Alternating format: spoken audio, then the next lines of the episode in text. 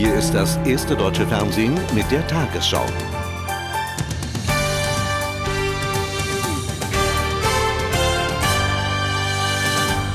Guten Abend, meine Damen und Herren. Die NATO hat damit begonnen, in Mazedonien Waffen albanischer Rebellen einzusammeln. In Otlja im Norden des Landes nahmen Soldaten der Allianz eine Übergabestelle in Betrieb. Die UCK-Waffen werden eingelagert und sollen später abtransportiert werden. Überschattet wird die Aktion vom Tod eines britischen Fallschirmjägers. Steinewerfer hatten einen Betonbrocken auf sein Fahrzeug geschleudert. NATO-Generalsekretär Robertson verurteilte die Tat. Die Mission werde jedoch uneingeschränkt fortgesetzt. Auf diese Szene hatte man in ganz Europa gewartet. Heute Mittag war es soweit. Die ersten UCK-Kämpfer kamen zu der von der NATO eingerichteten Sammelstelle und gaben ihre Waffen ab. Was hier so friedlich aussieht, ist jedoch bereits Anlass zum ersten Streit zwischen NATO und UCK. Die albanischen Rebellen sagen, sie haben bereits ein Drittel übergeben. Die NATO spricht lediglich von 400 Waffen. Wenn man bedenkt, dass dies der erste Tag des Einsammelns von Waffen war, dann meine ich sagen zu können, das war eine überaus erfolgreiche Aktion. Begonnen hatte der heutige Tag mit einer traurigen Nachricht. Der britische Soldat, der gestern Abend von Steinewerfern getroffen worden war, ist in der Nacht seinen Verletzungen erlegen. Sapper Collins, Sapper Collins kam in dieses Land als Teil der NATO-Mission für den Frieden.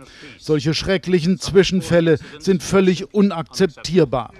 Zwei weitere Schreckensmeldungen sorgten heute früh für Aufregung. In einem Außenbezirk von Skopje in der Nähe einer orthodoxen Kirche war kurz vor Mitternacht ein Sprengsatz hochgegangen. Und wenig später war in der Innenstadt von Skopje eine Bombe vor dem Geschäft eines Albaners explodiert. Auch wenn der tragische Tod des englischen Soldaten nur mittelbar mit der NATO-Aktion zu tun hat, so zeigt er doch, wie gefährlich die Lage hier ist. Waren es früher die Albaner, so sind es nun die slawischen Mazedonier, von denen die Aggression ausgeht. An ein Ende der NATO-Mission nach 30 Tagen aber glaubt doch wohl niemand mehr. Zwei Tage vor der Entscheidung des Bundestages versucht die Regierung, eine möglichst breite Zustimmung zu einer deutschen Beteiligung an dem Mazedonien-Einsatz zu sichern. Für die Entsendung von Bundeswehrsoldaten plädierten das SPD-Präsidium und der Parteirat der Grünen. Die FDP will sich morgen festlegen. Die Union nannte am Abend konkrete Bedingungen für ihre Zustimmung. Sie verlangt zusätzliche Mittel, unter anderem für die Schutzausrüstung der Soldaten und für den Minenschutz. In seiner eigenen Partei hat der Kanzler eine Mehrheit. Die SPD-Gremien haben heute den Mazedonien-Einsatz gebilligt, bei nur einer Gegenstimme. Aber die regierenden Sozialdemokraten wollen mehr. Sie wollen eine möglichst parteiübergreifende Mehrheit im Parlament. Es wäre auch gut für die Soldaten, die wir hinschicken aus Deutschland, dass sie wissen, dass sie äh, sich bewusst sein können, dass äh, der Deutsche Bundestag, das deutsche Volk insgesamt sehr breit ihren Einsatz, ihre Bereitschaft, sich da zu engagieren, die ja nicht ganz ungefährlich und nicht unproblematisch ist, zu unterstützen. Ein Standpunkt, den die Grünen teilen. Auch ihre Parteispitze hat sich für den Einsatz ausgesprochen, trotz der Risiken. Erst morgen wollen sich die Liberalen entscheiden nach ihrer Fraktionssitzung. Doch auch sie signalisieren Zustimmung, seit klar ist, dass die Bundesregierung den Einsatz mit 120 Millionen Mark finanzieren wird, zusätzlich zum Verteidigungsetat. Nur der Union reicht diese Zusage nicht. Sie beharrt seit Wochen darauf, nur zuzustimmen, wenn es deutlich mehr Geld für die Bundeswehr gibt. Ein Zugeständnis, das die Parteichefin dem Kanzler abbringen will. Ich habe nur gesagt, dass wir Gespräche für erforderlich halten. Wenn es um eine Zustimmung geht, dass die Bundesregierung dazu einen Beitrag leisten kann.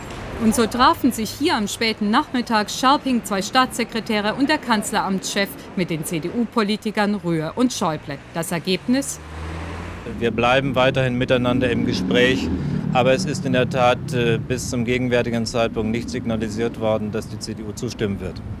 Der Kanzler hat seine Mehrheit für den Mazedonien-Einsatz aller Voraussicht nach beisammen, auch ohne die Union. Die muss nun entscheiden, was für ihr Ansehen besser ist, zusammen mit der PDS gegen den Einsatz zu stimmen oder doch noch einzulenken.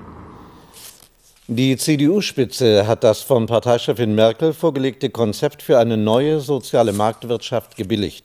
Trotz anhaltender Kritik aus den eigenen Reihen beschlossen Präsidium und Vorstand das Papier heute ohne Änderungen. Der Entwurf soll nun bis zum Parteitag im Dezember als Grundlage für den künftigen Kurs in der Wirtschafts- und Sozialpolitik diskutiert werden. Zu den Kernpunkten zählt eine Einkommensteuerreform. Die neue soziale Marktwirtschaft. Mit ihrem Programmentwurf wollte die Parteichefin Führungsstärke demonstrieren. Das gelang auch. Heute genehmigte die CDU-Spitze das Konzept. Die bewährten Prinzipien Ludwig Erhards, so Angela Merkel, müssten angepasst werden an die Globalisierung und die Wissensgesellschaft. Was ist das Neue an der sozialen Marktwirtschaft? Es geht einmal um die Prioritäten politischen Handelns. Sie haben sich verändert, sie haben sich verschoben. Ich nenne als Beispiele nur das lebenslange Lernen ist eine völlig neue Herausforderung. Die Gestaltung der sozialen Sicherungssysteme angesichts der demografischen Veränderungen wird uns in vielen Fragen einholen. Noch am Wochenende hatte der CDU-Fraktionsvorsitzende Merz den Titel des Papiers kritisiert. Davon war heute keine Rede mehr. Grundlage des Konzepts ist ein Vertrag des Staates mit dem Bürger. Der Bürger wird gefördert, soll aber auch etwas leisten für die Gemeinschaft. Breite Zustimmung dazu im Vorstand. Das ist ein gutes Programm, das Frau Merkel da gemacht hat. Und äh, das ist ein Aufbruchssignal in der wirtschaftspolitischen Diskussion. Und das ist das Thema, das das nächste Jahr sicher beherrschen wird. Kritik nur im Detail. Zu wenig soziale Sicherheit bemängelt der Arbeitnehmerflügel. Die junge Union will nicht, wie vorgeschlagen, die Sozialabgaben von Niedriglöhnen bezuschussen lassen. Ich persönlich würde lieber die Ursache des Problems, nämlich die hohen Sozialversicherungskosten, beseitigen. Und gerade aus Sicht der jungen Generation ist eine Reform der sozialen Sicherung in diesem Land dringend nötig. Mit dem aufgefrischten Ludwig Erhard will die CDU ihre Programmerneuerung abschließen, um dann Anfang des nächsten Jahres die Kanzlerkandidatenfrage zu lösen. Der Anführer einer radikalen Palästinensergruppe ist in der Nacht bei einem israelischen Angriff getötet worden. Nach Angaben der israelischen Regierung war die gezielte Aktion in Ramallah Vergeltung für palästinensische Anschläge. Die Autonomiebehörde sprach daraufhin von einer Kriegserklärung. Radikale Palästinensergruppen reagierten ihrerseits mit Gewalt und kündigten weitere Racheakte gegen Israel an. Die drei Raketen der israelischen Kampfhubschrauber schlugen punktgenau im obersten Stockwerk des Gebäudes in Ramallah ein, wo das Büro der Volksfront zur Befreiung Palästinas seinen Sitz hat. Abu Ali Mustafa, der jetzige Vorsitzende der PFLP, war sofort tot. Vier weitere Personen im Haus wurden leicht verletzt. Die PFLP, die ihren Hauptsitz in Damaskus hat, ist eine radikale Palästinenserorganisation, die das Oslo-Abkommen und jeden Friedensprozess mit Israel ablehnt.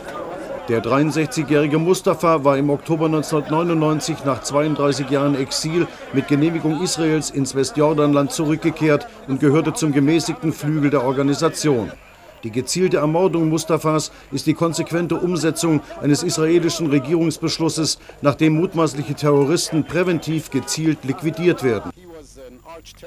Er war ein Erzterrorist, der Vertreter von George Habash, einer in Syrien ansässigen Terrorgruppe, die den Friedensprozess ablehnt und terroristische Aktionen durchführt, spezialisiert auf Autobomben. In Ramallah und anderen Städten der Westbank kam es nach dem Attentat zu zahlreichen Protestmärschen, bei denen Israel Staatsterrorismus vorgeworfen wurde. Mit diesem verbrecherischen Mord hat die israelische Regierung die rote Linie überquert, jede Grenze überschritten. Das wird gefährliche Konsequenzen haben. Radikale Palästinensergruppen kündigten nach der Tat neue verheerende Bombenanschläge in Israel an. Bereits am Nachmittag beschossen PFLP-Kämpfer bei Nablus ein Auto. Dabei wurde ein jüdischer Siedler getötet. Am Flughafen von Madrid ist am Morgen eine Autobombe detoniert. Nach Angaben der Polizei geht der Anschlag vermutlich auf das Konto der baskischen Untergrundorganisation ETA. Die Wucht der etwa 50 Kilo Bombe riss ein großes Loch in die Wand eines Parkhauses. Mehr als 100 Autos wurden zerstört oder beschädigt. Menschen wurden nicht verletzt, da die Polizei das Gebäude nach einem anonymen Anruf rechtzeitig räumen konnte.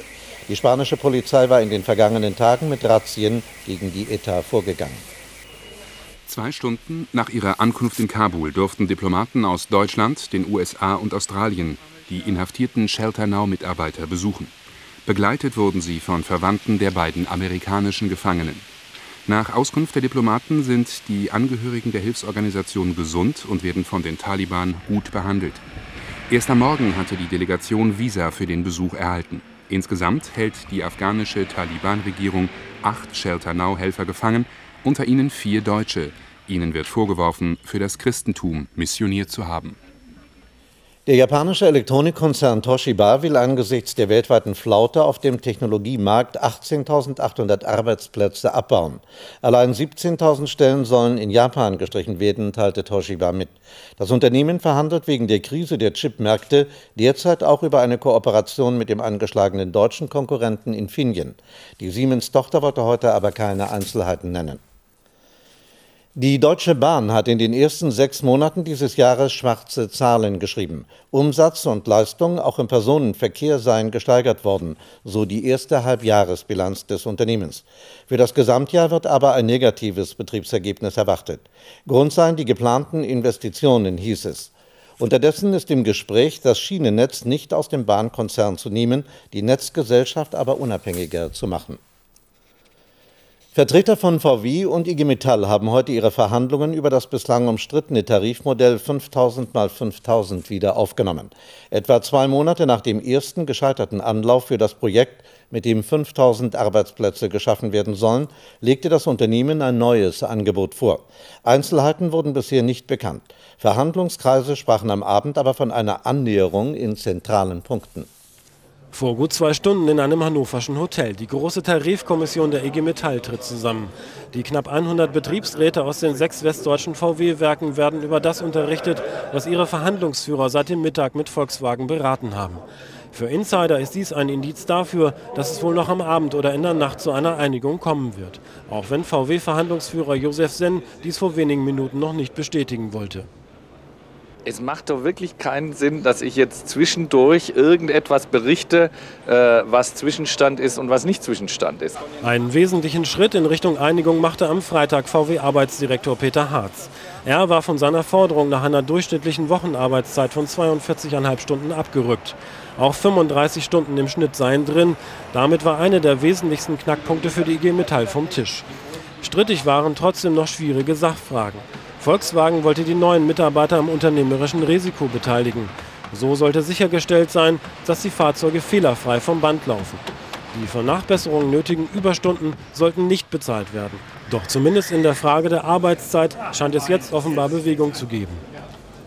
Ich möchte dazu zurzeit nur so sagen, dass es scheint, bei der Frage der Arbeitszeit eine Lösung zu finden.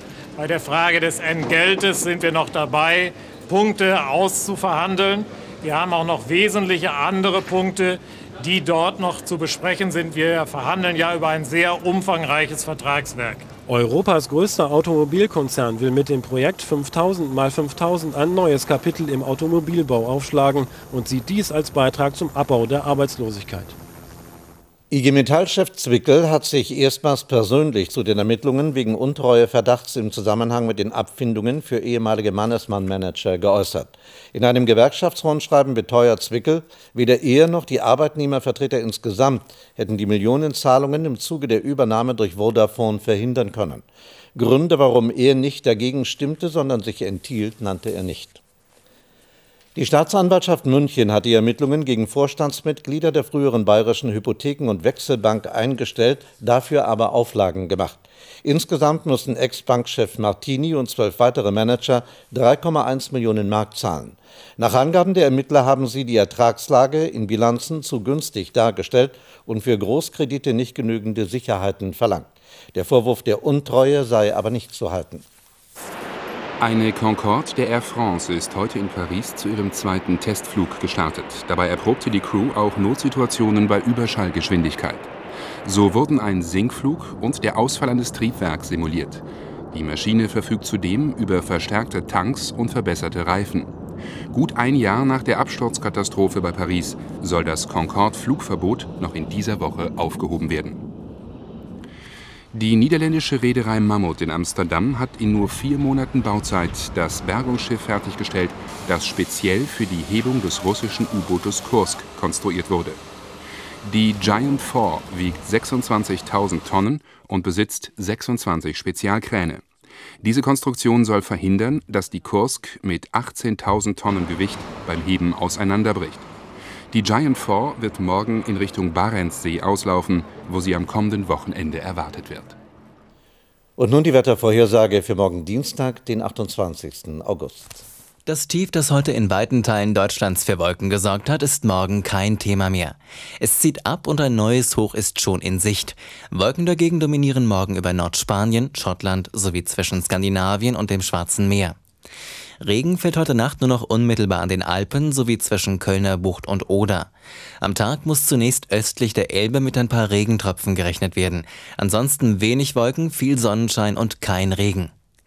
Der Wind weht aus Nordwest, südlich der Donau schwacher bis mäßiger, nördlich der Elbe mäßiger bis frischer Wind, nur mehr stürmische Böen. Im Laufe der Nacht sinken die Temperaturen auf 15 Grad im Breisgau und 7 Grad im Rothaargebirge. Am Tag 18 Grad am Nordostseekanal und 26 Grad in Südbaden. Ansonsten 20 bis 24 Grad. Am Mittwoch scheint häufig die Sonne, allerdings bilden sich Schleierwolken. Am Abend im Alpenvorland Schauer. Der Donnerstag startet sonnig, gegen Nachmittag kommen an Rhein und Alpen dichte Wolken auf. Am Freitag mehr Wolken als Sonne.